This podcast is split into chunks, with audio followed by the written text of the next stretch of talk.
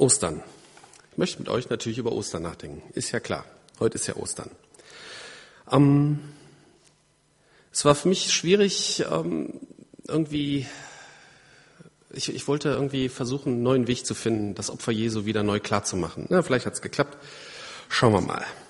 Ich möchte mit euch zum ersten einmal über das Thema Haftung nachdenken. In unserer Gesellschaft ist es so, dass jeder in unbegrenzter Höhe für alles haften muss, was er anrichtet. Ne, Beispiel, man ist in der Stadt unterwegs, vor einem Laden ist es eng, man rempelt ein bisschen und da fällt jemand ganz unglücklich. Man kann sich da alle möglichen Horrorszenarien ausmalen, ne, so von der Schramme bis lebenslanger Behinderung, weil er unglücklich gefallen ist. Ist alles möglich. Und es ist dabei auch gar nicht wichtig, ob man es absichtlich gemacht hat oder unabsichtlich. Man muss in beiden Fällen zahlen, in unbegrenzter Höhe man es absichtlich gemacht hat, kriegt man zusätzlich noch Ärger mit dem Staatsanwalt. In echt ist das ein bisschen komplizierter, aber so ungefähr ist das. Ne? Und daher gibt es auch eine Versicherung, falls sie einer noch nicht hat, eine Privathaftpflicht sollte jeder haben. Ne? Wenn einer eine noch nicht hat, der sollte am Dienstag zu irgendeinem Versicherungsheini gehen und eine abschließen. Das ist, bei Privathaftpflicht sind die Unterschiede nicht so groß, das ist egal. Das Prinzip, dass man für seine Fehler haften muss, gilt ja in vielen Lebensbereichen. Aber in manchen Lebensbereichen ist es nicht immer so leicht festzustellen, wer schuld ist. Gerade im beruflichen Bereich ist das sehr kompliziert. Ich habe früher in einem großen Softwarehaus gearbeitet, so 150 Mitarbeiter, und da war abzusehen, dass ein großes Projekt scheitert. Und für mich war das noch ganz neu. Ich habe vorher nur in so einer Kleinfirma gearbeitet. Und dann konnte man sehen, je weiter sich das Projekt dem Scheitern näherte, desto mehr verbrachten die Beteiligten, das waren in erster Linie die Chefs, die Zeit damit nachzuweisen, warum sie nicht schuld waren am Scheitern. Es geht ja immer um viel Geld und wenn sowas in die Binsen geht, erzeugt das Druck von oben nach unten, der sich also von oben nach unten fortpflanzt. Wer ist schuld? Ich habe in einem Comic das mal so ganz satirisch beschrieben gesehen, manche kennen das vielleicht, Dilbert und da hat man letztendlich die Schuld am Scheitern des großen Projektes, hat man dann dem Büroboten in die Schuld geschoben. Der war dann schuld, dass das Projekt scheiterte.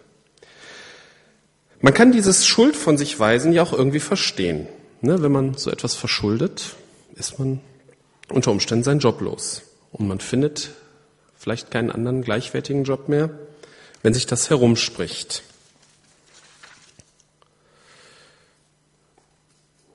Naja, man muss nicht unbedingt für die Folgen in dem Sinne haften, dass man die Kosten des Projekts übernehmen muss, aber man muss die Folgen seines Fehlverhaltens, seiner Fehler tragen, indem man seinen Hut nimmt.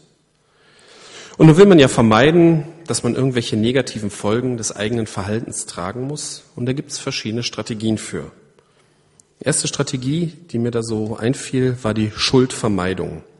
Ne, man versucht das so hinzukriegen, dass man in den Augen der anderen nicht schuld ist. Das ist mir auch ein schönes Beispiel aus der Berufswelt eingefallen.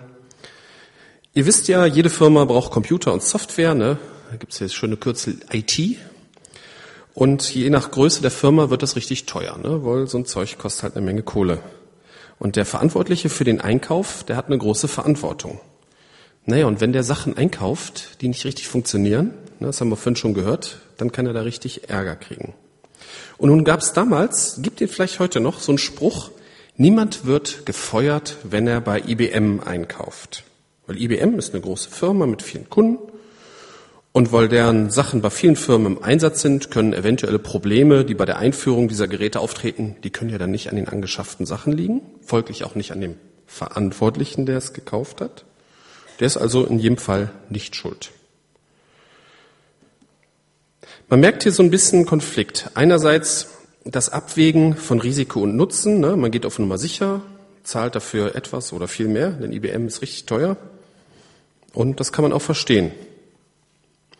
Andererseits sieht man nämlich auch hier die Denkweise, ich handle so, dass andere mir nichts vorwerfen können. Völlig egal, was sinnvoll ist. Das entspricht so ein bisschen einem gesetzlichen Christsein. Das besteht nur daraus, so möglichst alle Gebote einzuhalten, alles irgendwie richtig zu machen, zumindest so, dass die anderen denken, ich mache alles richtig. Ich weiß nicht, ob dieses Handeln so äh, heute oder diese Denkweise heute noch so weit verbreitet ist. Ähm, Aber inwieweit lassen wir uns denn in unserem Handeln von dem bestimmen, was die anderen von uns denken? Ist dann alles gut, wenn die anderen denken, dass alles gut ist? Letztendlich wird man mit dieser Denkweise keinen Frieden finden und es wird einen unfrei machen, wenn man sein Handeln nur von dem abhängig macht, was die anderen denken. Gibt einen schönen Bibelvers zu aus 1 Samuel 16, Vers 7. Denn der Herr sieht nicht auf das, worauf der Mensch sieht, denn der Herr sieht auf das, was vor Augen ist. Der Herr aber sieht auf das Herz. Nee, der Mensch sieht auf das, was vor Augen ist, aber der Herr sieht auf das Herz. Diesen göttlichen Blick, den sollten wir anstreben und wir sollten uns auch diesem göttlichen Blick für andere öffnen.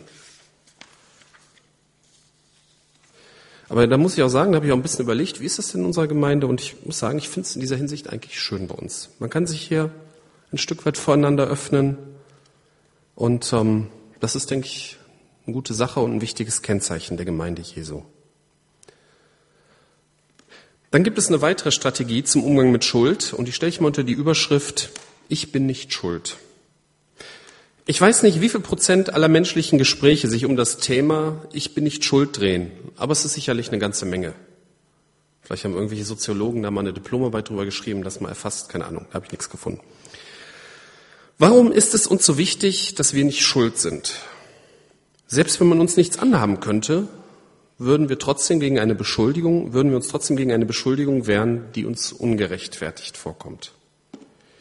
In den Medien finden wir ja im Augenblick eine ganze Menge solcher Rechtfertigungen. Ne? Ich denke da so an diverse Banker und Manager, die dann noch Geld kriegen, obwohl die Bank oder die Firma schon richtig Geld vom Staat kriegen, die dann aber darauf bestehen, so ich kriege meinen Bonus, mein Gehalt, meine Pension, obwohl die Firma eigentlich ohne Staatshilfe schon pleite ist. Diese Leute rechtfertigen sich zum Teil in den Medien. Und ich glaube, sie tun das aus zwei Gründen. Zum einen, ganz klar, die wollen halt vermeiden, dass sie das Geld nicht kriegen. Und zum anderen wollen sie auch nicht in der Öffentlichkeit als Abzocker dastehen. Denn das möchte wohl keiner. Ich meine, so nebenbei, man fragt sich, warum sich nicht die rechtfertigen, die damals diese Verträge ausgehandelt haben. Ne? Der Aufsichtsrat, der hat ja solchen Verträgen zugestimmt und da sitzen dann auch Politiker und Gewerkschafter drin, nicht nur Manager und Banker. Nach meinem leinhaften Verständnis müssten die auch irgendwie kritisiert werden oder haften, aber das ist jetzt erstmal egal. Wir wollen uns nicht zu lange bei anderen aufhalten. Wie ist denn das bei dir und mir persönlich?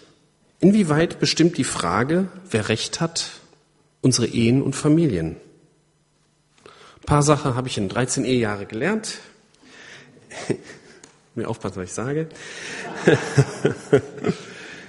es ist nicht wichtig, immer Recht zu haben und es ist natürlich auch nicht richtig, immer nachzugeben. Aber es ist wichtig, ungeklärte Konflikte möglichst bald zu klären. Außerdem ist die Sicht, was falsch und was richtig ist, manchmal sehr, manchmal sehr subjektiv. Der eine findet ein Verhalten schlimm und der andere hat da kein Problem mit. Wir wissen das aus Römer 14, Vers 1 und die folgenden Verse. Da wird dieses Thema ziemlich ausführlich behandelt. Und als Lösung gibt Paulus in Römer 14, Vers 13 aus, hören wir auf, einander zu verurteilen. Statt den Bruder oder die Schwester zu richten, prüft euer eigenes Verhalten und achtet darauf, alles zu vermeiden, was ihm ein Hindernis in den Weg legen und ihn zu Fall bringen könnte. So in meiner Jugend ist mir dieser Vers oft begegnet. Ich hatte immer so den Eindruck, der wird dann so als Totschlagargument gegen jegliche Neuerungen in der Gemeinde verwendet. Ne? Es gibt Gottesdienstbesucher, die sind über 60, für die ist ein Schlagzeug ein Ärgernis, also gibt es kein Schlagzeug. Früher waren diese alten Leute mehr so um die 40, aber heute ist man mit 40 ja noch jung. Ne? aber mal im Ernst, im Römer 14 geht es um schwache Gläubige, die mit manchen Dingen Probleme haben womit andere Gläubige, die sogenannten Starken, keine Probleme haben. Ne, es geht hier nicht um Pauschalisierung. So nach dem Motto, unter 30 ist die Orgel ein Ärgernis und über 60 ist das Schlagzeug ein Ärgernis. Das ist natürlich Quatsch. Sondern es geht darum, dass man versteht, warum ein anderer mit irgendwas Probleme hat. Lernen wir den anderen zu verstehen, mit seinen Augen zu gucken. Dann können wir verstehen, was ihn freut und ärgert. Und das ist sicherlich eine Form von gelebte Liebe. Es ist also nicht immer wichtig, dass man Recht hat, aber es ist immer wichtig, dass man versteht, warum der andere so denkt, wie er denkt. Und das in sein eigenes Denken und Handeln mit einbezieht. gibt natürlich viele Entscheidungen, die man einfach aufgrund von Fakten treffen muss. Ne, es geht zum Beispiel nicht, dass man als Gemeinde sagt, so wir zahlen jetzt keine Grundsteuern mehr, weil dein Bruder Probleme mit hat. Das geht halt nicht. Und es wird auch immer Meinungsverschiedenheiten geben, die sich einfach aufgrund von unterschiedlicher Beurteilung von Fakten ergeben. Aber wenn man sich bemüht, den anderen zu verstehen, kommt man schon erheblich weiter. Kommen wir nochmal zurück zu der Aussage, ich bin nicht schuld. Und ich möchte mal eine Ebene darüber hinausgehen. Und ich lese jetzt aus 1. Johannes 1, 5 bis 10. Die Botschaft, die wir von Jesus Christus empfangen haben und die wir an euch weitergeben, lautet, Gott ist Licht. Bei ihm gibt es nicht die geringste Spur von Finsternis. Wenn wir behaupten, mit Gott verbunden zu sein, in Wirklichkeit aber in der Finsternis leben, lügen wir. Und unser Verhalten steht im Widerspruch zur Wahrheit. Wenn wir jedoch im Licht leben, so wie Gott im Licht ist, sind wir miteinander verbunden und das Blut Jesu, seines Sohnes, reinigt uns von aller Sünde. Wenn wir behaupten, ohne Sünde zu sein, betrügen wir uns selbst und verschließen uns der Wahrheit. Doch wenn wir unsere Sünden bekennen, erweist sich Gott als treu und gerecht. Er vergibt uns unsere Sünden und reinigt uns von allem Unrecht, das wir begangen haben. Wenn wir behaupten, wir hätten nicht gesündigt, machen wir Gott zum Lügner und geben seinem Wort keinen Raum in unserem Leben. Es gibt also eine Schuldfrage vor Gott. Gehen wir den Text mal Vers für Vers durch. Die Botschaft, die wir von Jesus Christus empfangen haben und die wir an euch weitergeben, lautet, Gott ist Licht. Bei ihm gibt es nicht die geringste Spur von Finsternis. Gott ist gerecht. Und das glauben erstaunlicherweise auch viele, die sich sonst weniger Gedanken über Gott machen. Da steckt wohl so ein bisschen die Hoffnung dahinter, dass irgendwelche bösen Menschen, die hier auf Erden irgendwie davonkommen, dass die am Ende doch vor einem gerechten Richter stehen und doch irgendwie gerecht bestraft werden. Vers 6. Wenn wir behaupten, mit Gott verbunden zu sein, in Wirklichkeit aber in der Finsternis leben, lügen wir und unser Verhalten steht im Widerspruch zur Wahrheit. Das ist eigentlich das, was wir vorhin schon mal betrachtet haben, dass wir uns daran orientieren, was die anderen denken. Ne? Wenn die anderen denken, dass alles gut ist, dann ist alles gut. Dann leben wir so, dass die anderen positiv von uns denken. Dann ist unser Leben letztendlich eine falsche Behauptung und letztendlich auch eine Lüge. Nur Schein. Es ist also nicht wichtig, was die anderen denken, sondern dass wir mit Gott verbunden sind, was natürlich irgendwie auch logisch ist. Wenn wir doch im Licht leben, so wie Gott im Licht ist, sind wir miteinander verbunden. Und das Blut Jesu, seines Sohnes, reinigte uns von aller Sünde.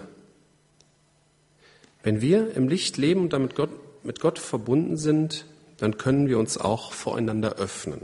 Und das schafft echte Verbindung untereinander und nicht nur eine vorgespielte. Ja, und dann kommt das mit der Sünde. Reinigung von der Sünde. Ich lese mal weiter. Wenn wir behaupten, ohne Sünde zu sein, betrügen wir uns selbst und verschließen uns der Wahrheit. Doch wenn wir unsere Sünden bekennen, erweist sich Gott als treu und gerecht. Er vergibt uns unsere Sünden und reinigt uns von allem Unrecht, das wir begangen haben. Wenn wir behaupten, wir hätten nicht gesündigt, machen wir Gott zum Lügner und geben seinem Wort keinen Raum in unserem Leben. Ne, man könnte jetzt das einfach so auf die Vergangenheit beziehen. Ne? Früher haben wir gesündigt, jetzt sind wir durch Reinigung frei von der Sünde. Da könnte man sich auch die Aussage, ich bin nicht schuld, auf die Stirn tätowieren lassen. Das ist natürlich Unsinn. Diese Verse beziehen sich auf die Gegenwart. Wenn wir behaupten, ohne Sünde zu sein, heute betrügen wir uns selbst und verschließen uns der Wahrheit. Kann man als Christ die Aussage, ich bin nicht schuld, überhaupt in den Mund nehmen? Man muss sich natürlich nicht jedes Hemd anziehen, aber das Bewusstsein der eigenen Fehlerhaftigkeit und Sündhaftigkeit sollte vorhanden sein und sollte insbesondere bei Konflikten vor Augen sein. Der wichtigste Punkt, der in diesem Text angesprochen wurde, ist die Schuld vor Gott. Ich versuche mich bei solchen Themen, die man schon als Christ jahrzehntelang oft gehört hat, versuche ich mich immer wieder mal so ganz neu dem zu, ne? so, so zu tun, als hätte ich keine Ahnung, was heißt das. Und da bin ich echt so ein bisschen ins Schwimmen gekommen. Was ist Schuld vor Gott? Ist es ein Gefühl, eine Einbildung? Ne, wenn ich anderen Menschen wehtue, dann merke ich das. Dann tut mir das leid. Aber wie ist das mit Gott? So langjährige Christen wie ich, die greifen dann üblicherweise zu dem Bild mit der Kluft. Ne? Links der Mensch, also von euch aus gesehen links der Mensch, Rechts Gott und in der Mitte ist die Kluft, die Sünde. Bei Beziehungen zwischen Menschen drängt sich dieses Bild auch direkt auf. Wenn der eine Mensch an dem anderen schuldig ist, treibt das eine Beziehung auseinander. Es entsteht eine Kluft und ja, man entfremdet sich, wenn man die Sache nicht klärt. Bei Gott und Mensch ist diese Trennung ja von Anfang an vorhanden. Das sagt die Bibel und so ist es auch. Denn wenn es nicht so wäre, dann würden alle Menschen das Gleiche über Gott wissen und letztendlich auch das Gleiche glauben. Aber bei dem Menschen ist irgendwie nur so ein Gefühl da, so ein Wissen, ah, es gibt was Höheres, aber man weiß nichts genau und man muss sich mit dem auseinandersetzen, was einem andere Menschen erzählen. Die Bibel sagt, dass der Mensch im Kern egoistisch und schlecht ist, also ein Sünder. Und dass das die Ursache dieser Trennung ist, wie es in dem vorhin erwähnten Bild ja beschrieben ist. Man kann viel darüber diskutieren, was ist Sünde, was ist gut, was ist schlecht. Und es würde ein bisschen heute den zeitlichen Rahmen sprengen. Aber mir ist eine Sache aufgefallen. Jesus hat die Menschen, denen er half, oft gefragt, was willst du, dass ich dir tun soll? Man kann sich viel auf intellektueller Ebene mit Jesus und mit Gott beschäftigen, aber letztendlich findet man nur zu Jesus, wenn man merkt, dass man ihn braucht. Man kann seine persönliche Schuld gegenüber Gott nicht in Zahlen fassen, so wie man es der Gesellschaft gegenüber vielleicht tun könnte. Ne? Also wenn man mit 30 Kilometern zu viel in einer geschlossenen Ortschaft geblitzt wurde, kann man die Schuld ziemlich genau in Euro ausdrücken. Ne? Da kriegt man so einen Brief, da steht das genau drauf. Aber wie geht das Gott gegenüber? Ich habe da viel drüber nachgedacht und eigentlich hat jeder von uns für seine Sünde den Tod verdient. So steht es zum Beispiel in Römer 6, Vers 23. Der Lohn der Sünde ist der Tod. Und damit ist nicht nur der leibliche Tod, sondern auch der geistliche Tod, die endgültige Trennung von Gott gemeint. Eigentlich ist es schwer zu verstehen und auch schwer anderen zu erklären. Und ich glaube auch nicht, dass ein Mensch das in aller Tiefe verstehen kann. Aber wenn man merkt, dass einem Gott fehlt, dass man Jesus braucht, dann bekommt man vielleicht eine Ahnung von dieser Trennung und von dem, was Jesus Christus durch seinen Tod und durch seine Auferstehung überwunden hat. Und dann, wenn man Jesus darum bittet, kann die Trennung zu Gott überwunden werden. Ja, ich habe mir zum Abschluss noch ein Bild überlegt, ein unvollkommenes Bild, aber vielleicht passt es ja so ein bisschen, ne, der Verkehrssünder. Hatten wir vorhin schon so ein bisschen. Die Wirkung von Jesu Opfer entspricht ungefähr einem Dauerauftrag beim Straßenverkehrsamt, wo es immer alle Strafen bezahlt werden. Und die Wirkung der Auferstehung entspricht einer Veränderung des Autofahrers, so dass dieser Autofahrer es auf einmal öfter, immer öfter total gut findet, sich an die Verkehrsregeln zu halten. Außerdem hat er immer einen Fahrbegleiter bei sich. Nicht so einen nervigen Beifahrer, der immer sagt, pass auf und so, sondern einem, der liebevoll hilft, sich im Straßenverkehr zurechtzufinden.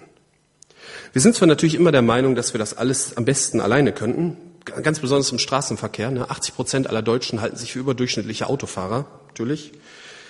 Und im echten Leben ist das ja auch so. Wir können ja am besten alles alleine. Aber wenn wir bereit sind, vom hohen Ross herunterzukommen, dann kann die Trennung von, zu Gott überwunden werden. Also Ostern bedeutet nicht nur, dass man die Schuld vor Gott los wird, sondern dass man auch ein neuer Mensch in Jesus und in Gemeinschaft mit Jesus werden kann. Amen.